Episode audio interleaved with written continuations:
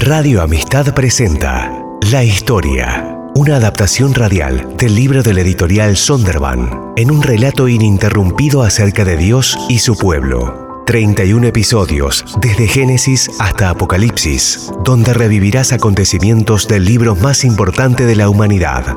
La historia. Todos los miércoles un nuevo episodio desde las 9 de la noche. Escúchalo en Radio Amistad y vivilo también en las redes sociales.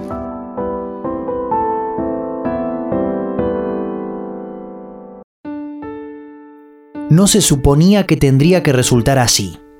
El Mesías era un héroe conquistador. No debía terminar clavado en una cruz romana, condenado y humillado. ¿Cómo puede Jesús liberar a su pueblo si está muerto? Al menos esto es lo que mucha gente piensa. Los líderes religiosos están convencidos de que su problema ha sido eliminado para siempre Mientras tanto, los discípulos se encuentran en la clandestinidad, devastados y confundidos. Sin embargo, la historia está lejos de concluir. Era el día de la preparación para la Pascua. Los judíos no querían que los cuerpos permanecieran en la cruz en sábado, por ser este un día muy solemne. Así que le pidieron a Pilato ordenar que les quebraran las piernas a los crucificados y bajaran sus cuerpos. Fueron entonces los soldados y les quebraron las piernas al primer hombre que había sido crucificado con Jesús y luego al otro. Pero cuando se acercaron a Jesús y vieron que ya estaba muerto, no le quebraron las piernas, sino que uno de los soldados le abrió el costado con una lanza y al instante le brotó sangre y agua. El que lo vio ha dado testimonio de ello y su testimonio es verídico. Él sabe que dice la verdad, para que también ustedes crean. Estas cosas sucedieron para que se cumpliera la escritura. No le quebrarán ningún hueso y como dice otra escritura, mirarán al que han traspasado. Después de esto, José de Arimatea le pidió a Pilato el cuerpo de Jesús. José era discípulo de Jesús aunque en secreto, por miedo a los judíos. Con el permiso de Pilato fue y retiró el cuerpo. También Nicodemo, el que antes había visitado a Jesús de noche, llegó con unos 34 kilos de una mezcla de mirra y aloe. Ambos tomaron el cuerpo de Jesús y conforme a la costumbre judía de dar sepultura, lo envolvieron en ventas con las especias aromáticas en el lugar donde crucificaron a Jesús donde había un huerto, y en el huerto un sepulcro nuevo, en el que todavía no se había sepultado a nadie. Como era el día judío de la preparación y el sepulcro estaba cerca, pusieron allí a Jesús. Al día siguiente, después del día de la preparación, los jefes de los sacerdotes y los fariseos se presentaron ante Pilato. Señor, le dijeron, nosotros recordamos que mientras ese engañador aún vivía, dijo, a los tres días resucitaré. Por eso, ordene usted que se selle el sepulcro hasta el tercer día, no sea que vengan sus discípulos, se roben el cuerpo y le digan al pueblo que ha resucitado. Ese último engaño sería peor que el primero. Llévense una guardia de soldados, les ordenó Pilato, y vayan a asegurar el sepulcro lo mejor que puedan. Así que ellos fueron, cerraron el sepulcro con una piedra y lo sellaron y dejaron puesta la guardia. Jesús murió y fue enterrado el viernes. Al día siguiente era el sábado judío y un guardia fue apostado para impedir cualquier maniobra con el cuerpo. Luego, el primer día de la semana, el domingo, los dolientes de Jesús llegaron a demostrarle su pena.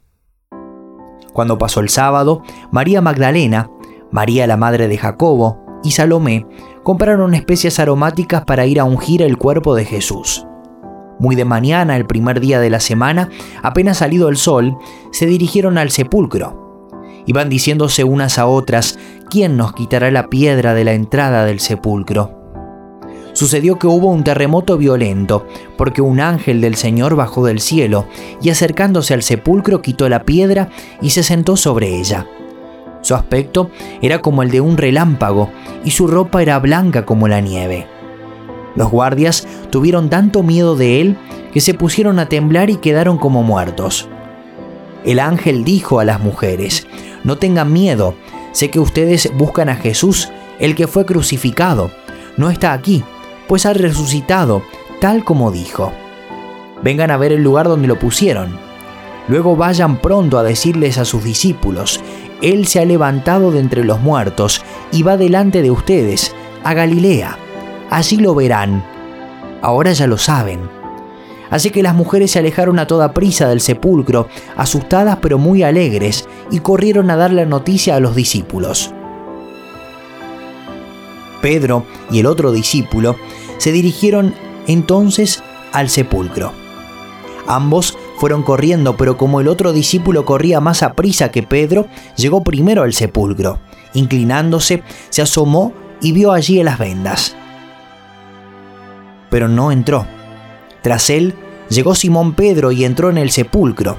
Vio allí las vendas y el sudario que había cubierto la cabeza de Jesús, aunque el sudario no estaba con las vendas sino enrollado en un lugar aparte.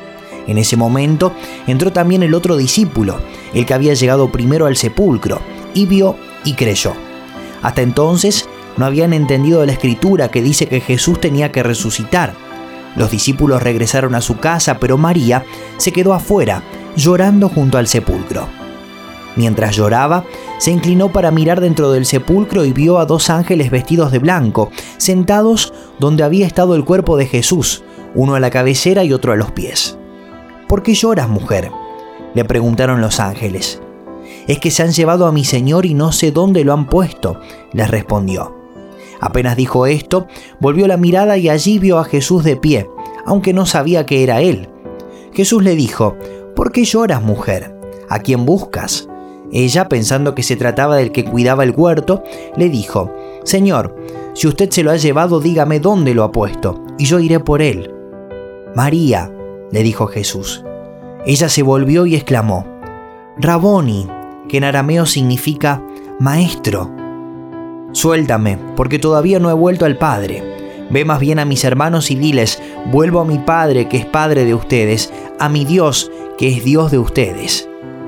María Magdalena fue a darles la noticia a los discípulos. He visto al Señor, exclamaba, y les contaba lo que Él le había dicho. Aquel mismo día, dos de ellos se dirigían a un pueblo llamado Emaús, a unos 11 kilómetros de Jerusalén. Iban conversando sobre todo lo que había acontecido. Sucedió que mientras hablaban y discutían, Jesús mismo se acercó y comenzó a caminar con ellos, pero no lo reconocieron, pues sus ojos estaban velados. ¿Qué vienen discutiendo por el camino? les preguntó. Se detuvieron cabizbajos y uno de ellos, llamado Cleofas, le dijo, ¿Eres tú el único peregrino en Jerusalén que no se ha enterado de todo lo que ha pasado recientemente? ¿Qué es lo que ha pasado? les preguntó. Lo de Jesús de Nazaret era un profeta, poderoso en obras y en palabras delante de Dios y de todo el pueblo los jefes de los sacerdotes y nuestros gobernantes lo entregaron para ser condenado a muerte y lo crucificaron, pero nosotros abrigábamos la esperanza de que era Él quien redimiría a Israel. Es más, ya hace tres días que sucedió todo esto. También algunas mujeres de nuestro grupo nos dejaron asombrados. Esta mañana muy temprano fueron al sepulcro pero no hallaron su cuerpo. Cuando volvieron nos contaron que se les habían aparecido unos ángeles, quienes les dijeron que Él está vivo. Algunos de nuestros compañeros fueron después al sepulcro y lo encontraron tal como habían dicho las mujeres, pero a él no lo vieron. Qué torpes son ustedes, les dijo, y qué tardos de corazón para creer todo lo que han dicho los profetas. ¿Acaso no tenía que sufrir el Cristo estas cosas antes de entrar en su gloria? Entonces, comenzando por Moisés y por todos los profetas, les explicó lo que se refería a él en todas las escrituras. Al acercarse al pueblo donde se dirigían, Jesús hizo como que iba más lejos. Pero ellos insistieron, quédate con nosotros, que está atardeciendo, ya casi es de noche. Así que entró para quedarse con ellos. Luego, estando con ellos a la mesa, tomó el pan, lo bendijo, lo partió y se lo dio. Entonces se les abrieron los ojos y lo reconocieron, pero él desapareció. Se decían el uno al otro, ¿no ardía nuestro corazón mientras conversaba con nosotros en el camino y nos explicaba las escrituras? Al instante se pusieron en camino y regresaron a Jerusalén. Allí encontraron a los once y a los que estaban reunidos con ellos. Es cierto, decían, el Señor ha resucitado y se le ha aparecido a Simón. Los dos, por su parte, contaron lo que les había sucedido en el camino y cómo habían reconocido a Jesús cuando partió el pan. Todavía estaban ellos hablando acerca de esto, cuando Jesús mismo se puso en medio de ellos y les dijo, paz a ustedes. Aterrorizados creyeron que veían a un espíritu. ¿Por qué se asustan tanto? les preguntó. ¿Por qué les vienen dudas? Miren mis manos y mis pies, soy yo mismo, tóquenme y vean. Un espíritu no tiene carne ni huesos, como ven que los tengo yo. Dicho esto, les mostró las manos y los pies. Como ellos no acababan de creerlo a causa de la alegría y del asombro, les preguntó, ¿tienen aquí algo de comer? Le dieron un pedazo de pescado asado, así que lo tomó y se lo comió delante de ellos. Luego les dijo, cuando todavía estaba yo con ustedes, les decía que tenía que cumplirse todo lo que está escrito acerca de mí en la ley de Moisés, en los profetas y en los salmos. Entonces les abrió el entendimiento para que comprendieran las escrituras. Esto es lo que está escrito, les explicó que el Cristo padecerá y resucitará el tercer día, y en su nombre se predicarán el arrepentimiento y el perdón de pecados a todas las naciones, comenzando por Jerusalén. Ustedes son testigos de estas cosas, ahora voy a enviarles lo que ha prometido mi Padre, pero ustedes quédense en la ciudad hasta que sean revestidos del poder de lo alto. Tomás, al que apodaban el gemelo y que era uno de los doce, no estaba con los discípulos cuando llegó Jesús. Así que los otros discípulos le dijeron, hemos visto al Señor. Mientras no vea yo la marca de los clavos en sus manos y meta mi dedo en las marcas y mi mano en su costado, no lo creeré, repuso Tomás. Una semana más tarde estaban los discípulos de nuevo en la casa y Tomás estaba con ellos. Aunque las puertas estaban cerradas, Jesús entró y poniéndose en medio de ellos, los saludó. La paz sea con ustedes. Luego le dijo a Tomás, pon tu dedo aquí y mira mis manos, acerca tu mano y métela en mi costado, y no seas incrédulo, sino hombre de fe. Señor mío y Dios mío, exclamó Tomás, porque me has visto has creído, le dijo Jesús. Dichosos los que no han visto y sin embargo creen. Después de esto Jesús apareció de nuevo a sus discípulos junto al lago de Tiberíades. Sucedió de esta manera. Estaban juntos Simón Pedro, Tomás, al que apodaban el gemelo, Natanael, el de Caná de Galilea, los hijos de Zebedeo y otros dos discípulos. Me voy a pescar, dijo Simón Pedro. Nos vamos contigo, contestaron ellos.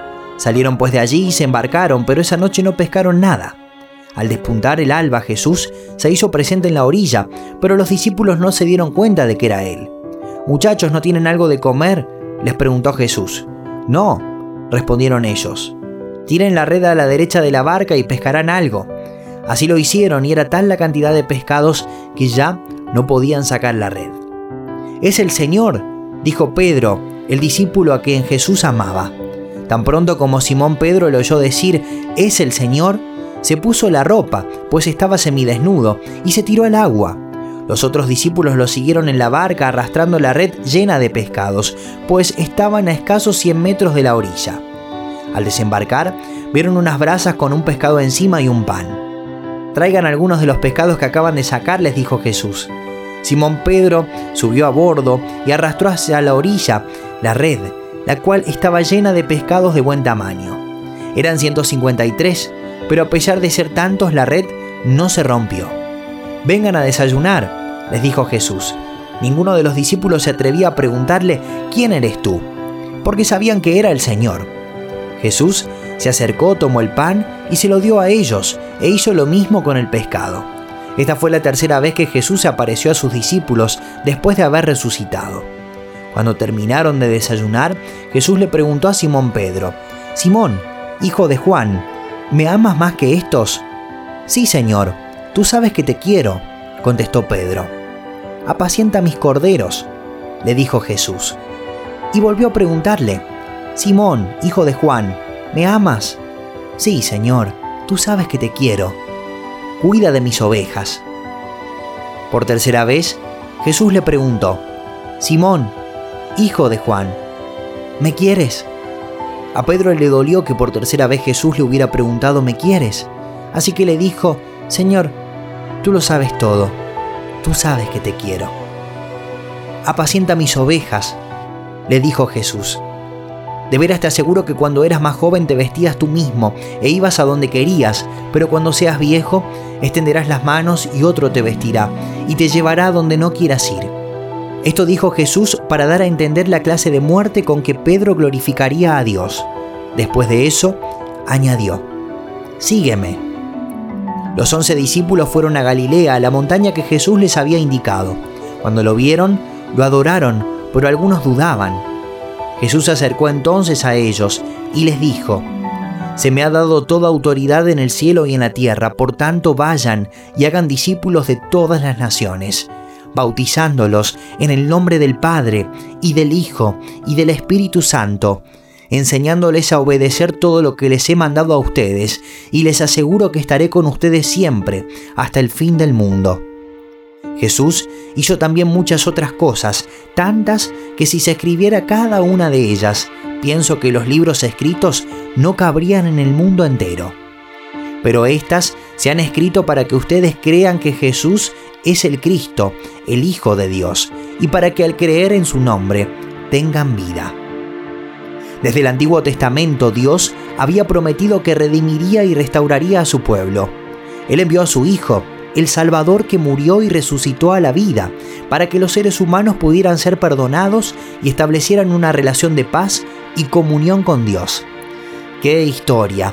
No obstante, ¿sería la resurrección de Jesús el fin de la saga? ¿qué más podría suceder? Lucas, el autor del Evangelio con ese nombre, responde a esa pregunta en su segunda obra, Hechos de los Apóstoles, más conocida simplemente como Hechos. Continuará.